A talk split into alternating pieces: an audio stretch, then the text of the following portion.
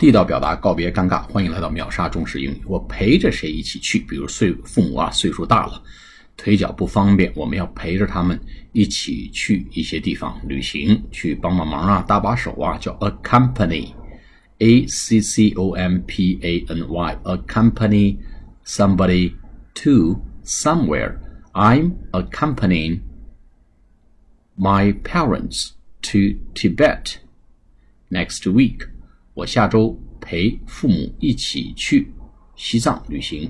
I'm accompany my boss to Japan tomorrow. 我明天会和老板陪着老板一起去日本出差。好，accompany somebody to somewhere 就是陪着谁一起出行的意思。好，我们下次节目再见，谢谢大家。